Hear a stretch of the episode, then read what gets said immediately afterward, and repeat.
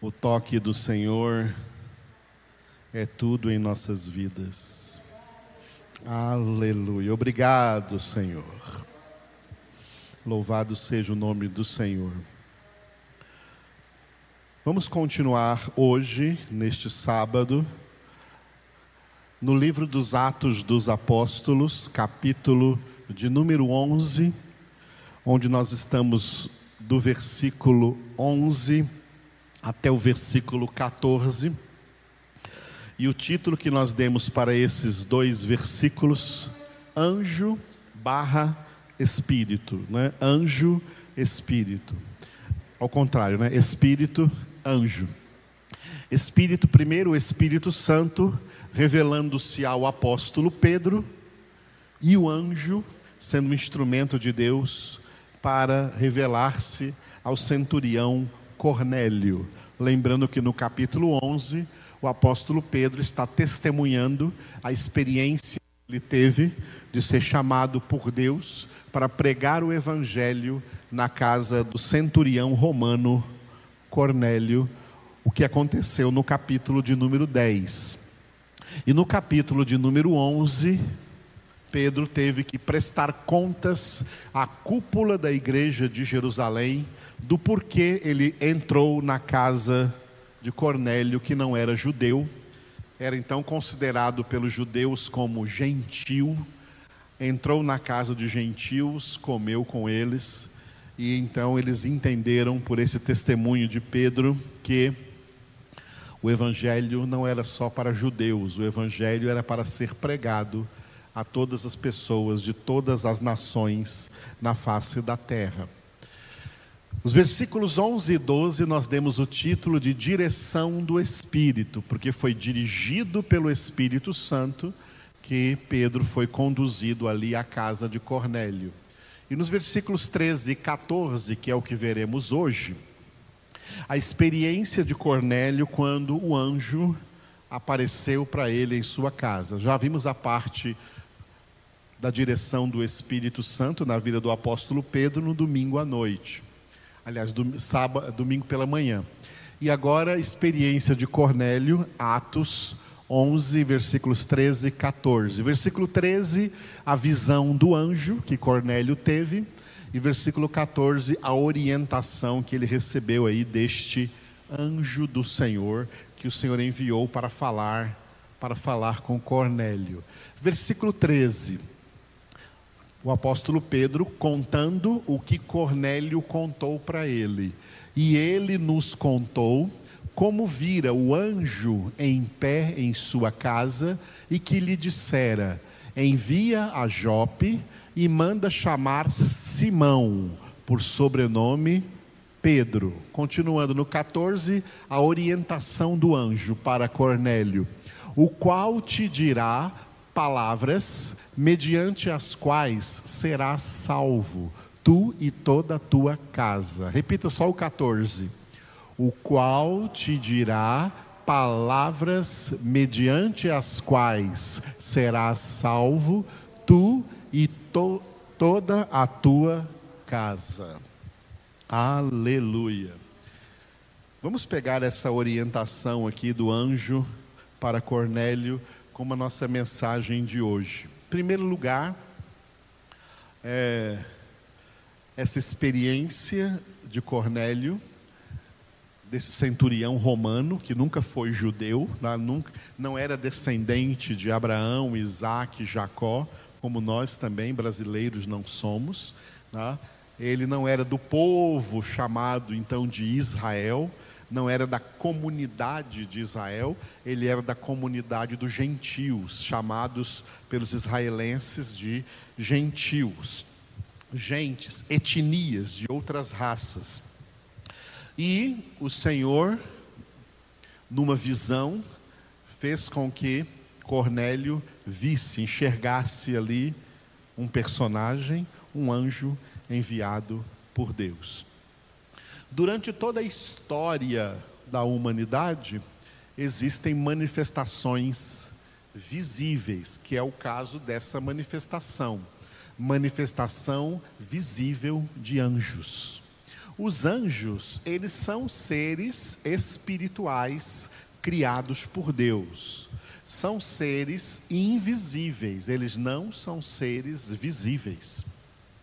Mas que podem, de acordo com o plano ou propósito de Deus, em determinadas circunstâncias ou situações, se manifestarem visivelmente.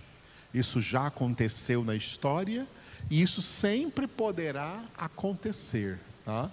Que anjos visivelmente se manifestem. Nesse momento aqui, onde estamos reunidos, ou você na sua casa, onde você estiver, ouvindo a palavra de Deus, se você é filho de Deus, se você é filha de Deus, se você teme ao Senhor, tem anjos de Deus aí junto com você. Porque a Escritura diz que o anjo do Senhor acampa ao redor dos que o temem, daqueles que temem ao Senhor. E tem um versículo na Bíblia muito importante para nos falar acerca dos anjos, que é Hebreus, capítulo 1, versículo 14, que diz quem são os anjos. Eles são espíritos ministradores enviados por Deus a serviço dos que hão de herdar a salvação. Atenção, eles não são enviados a serviço de todo mundo, eles são enviados por Deus a serviço exclusivamente dos que hão de herdar a salvação. Cornélio era uma dessas pessoas que Deus escolheu antes da fundação do mundo, como está escrito em Efésios 1:4, para salvação. Por isso Deus então enviou o anjo. Olha, Cornélio para ver um anjo, né, ele ainda nem era convertido. Cornélio não era uma pessoa convertida. Ele era um pecador não convertido ainda. Mas apesar de ser um pecador não convertido, ele tinha dentro dele a semente do temor do Senhor. E a Bíblia diz que o temor do Senhor é o princípio da sabedoria. Então Deus enviou um anjo para dar a Cornélio uma orientação. Cornélio, manda vir aí da cidade vizinha, cidade de Jope, manda trazer para cá, para Cesareia, que é a sua cidade, um homem chamado Pedro. Ele vai pregar para você algumas palavras, e olha esse versículo 14. Pedro te dirá palavras mediante as quais, primeiro, tu serás salvo, e também toda a tua casa. Mas primeiro tu serás salvo. Olha como o anjo de Deus, falando com Cornélio, né, ele declarou que a salvação ocorre mediante a palavra de Deus, mediante o evangelho de Deus o Evangelho de Jesus Cristo. Evangelho representa toda a palavra de Deus. E por isso o apóstolo Paulo disse em Romanos capítulo 1, versículo 14: Não me envergonho do Evangelho, porque ele é o poder de Deus para a salvação de todo aquele que crê.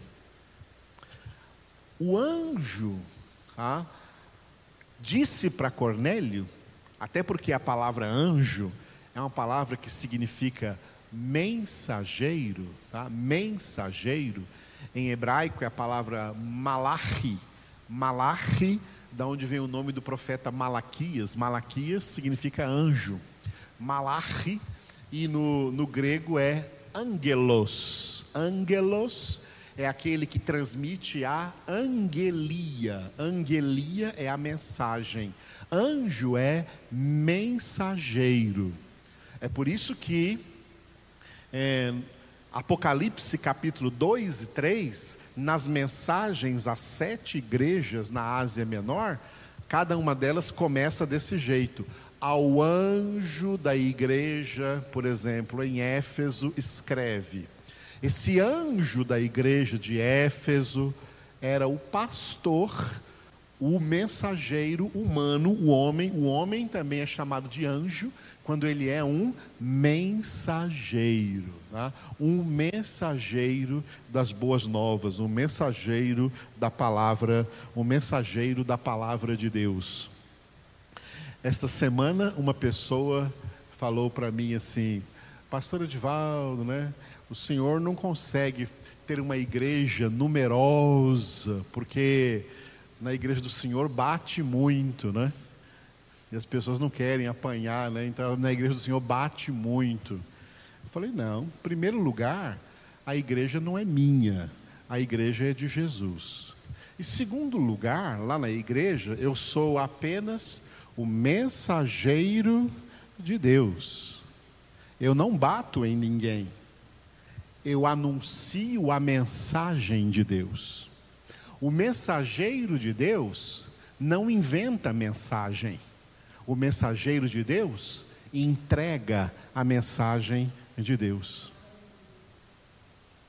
O que tem é que muita gente não suporta a mensagem de Deus, porque a mensagem de Deus confronta os seus pecados.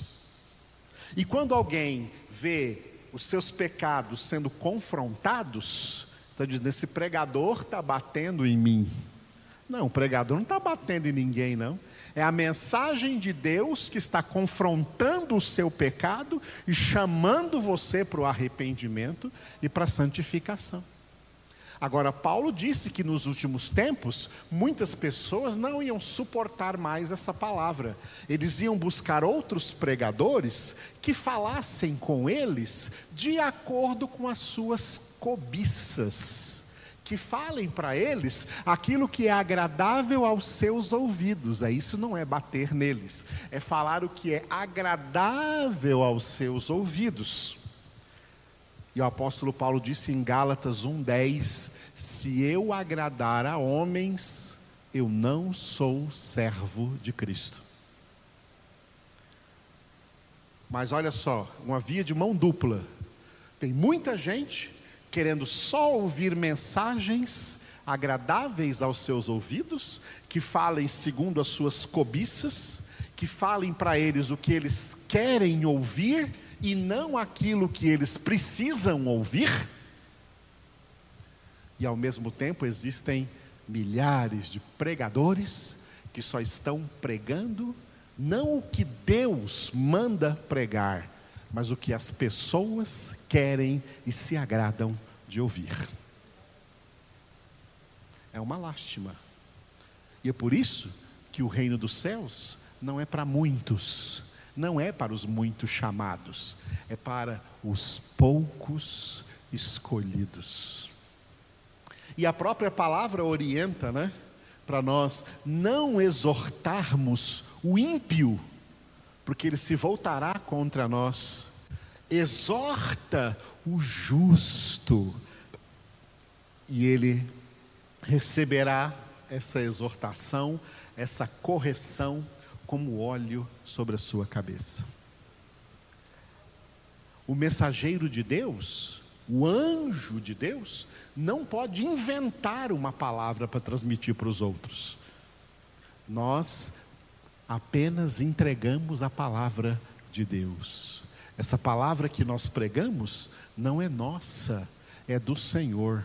Nós somos entregadores da mensagem, somos os mensageiros. Nós não criamos a mensagem, nós não inventamos a mensagem. A mensagem não é uma coisa da nossa cabeça, é uma coisa da cabeça de Deus da mente de Deus, do coração de Deus, e nós temos que entregar a mensagem de Deus, e usando um linguajar aí popular, doa a quem doer. Outra linguagem popular, que cada um coloque a sua carapuça. Serviu é porque é para você. e se humilhe diante do Senhor, porque são estas palavras, palavras de Deus, não palavras de homens. São essas palavras que o anjo disse para Cornélio, são essas palavras mediante as quais serás salvo, tu e toda a tua casa. Palavras de Deus são palavras de salvação.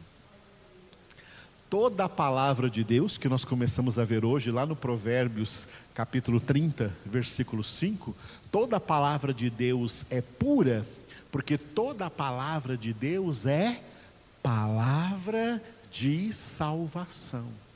E se ela é palavra de salvação, é palavra que confronta tudo aquilo que é contra a sua salvação.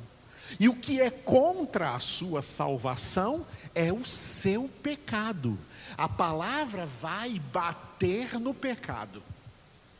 A palavra vai atingir esse pecado aí dentro de você, por isso que ela é, conforme está escrito em Hebreus, capítulo 4, versículo 12, ela é viva e eficaz, mais penetrante que qualquer espada de dois gumes e que penetra até o ponto de dividir alma e espírito, juntas e medulas, e apta para discernir todos os pensamentos e propósitos do coração. Algum tempo atrás, eu fui convidado por um pastor a pregar na igreja que ele pastoreia, na congregação que ele pastoreia. E quando chegou o dia de pregar, a pregação era de noite, durante o dia ele me conhecendo já, né, ligou para mim e falou assim: Pastor Edivaldo, é hoje à noite que o senhor vai pregar. Eu estou ligando para o senhor para pedir para o senhor trazer uma palavra gostosa para os irmãos, amém? Oh, pode deixar, pastor, vou levar uma palavra bem gostosa para os irmãos. O que é uma palavra gostosa? Ele queria dizer que eu pregasse para o povo uma palavra que o povo gostasse, que fosse agradável aos seus ouvidos. Eu cheguei lá na igreja que ele pastorei, falei, ele estava lá atrás de mim, me passou a palavra depois dos cânticos. Eu falei para o povo assim: olha, o pastor de vocês, apontei para ele que estava atrás de mim, o pastor de vocês me ligou hoje pedindo que eu pregasse para vocês uma palavra gostosa. Então eu quero fazer para vocês uma pergunta: vocês gostam de espada? Não, porque está escrito aqui na minha Bíblia, não sei se na sua também está, mas na minha está escrito que a palavra de Deus é a espada do Espírito. E que a palavra de Deus é mais penetrante do que qualquer espada de dois gumes. Vocês gostam de espada? Aí eu perguntei: para que serve uma espada? Aí alguém lá no meio levantou a mão, um, um, um rapaz lá no meio, humildemente, ele falou assim: é para ferir. Eu falei para ele: não, irmão, é para matar. A espada é um instrumento de morte. A palavra de Deus é a espada do Espírito, porque o objetivo da palavra de Deus é te matar, te matar, para que você não viva mais, mas Cristo viva em você. Mas por essa experiência, vocês perceberam? Que tipo de palavra que as pessoas querem ouvir? Elas querem ouvir uma palavra gostosa, gostosa para a carne, tá? gostosa para as cobiças deles, mas que não tem poder nenhum para a salvação deles.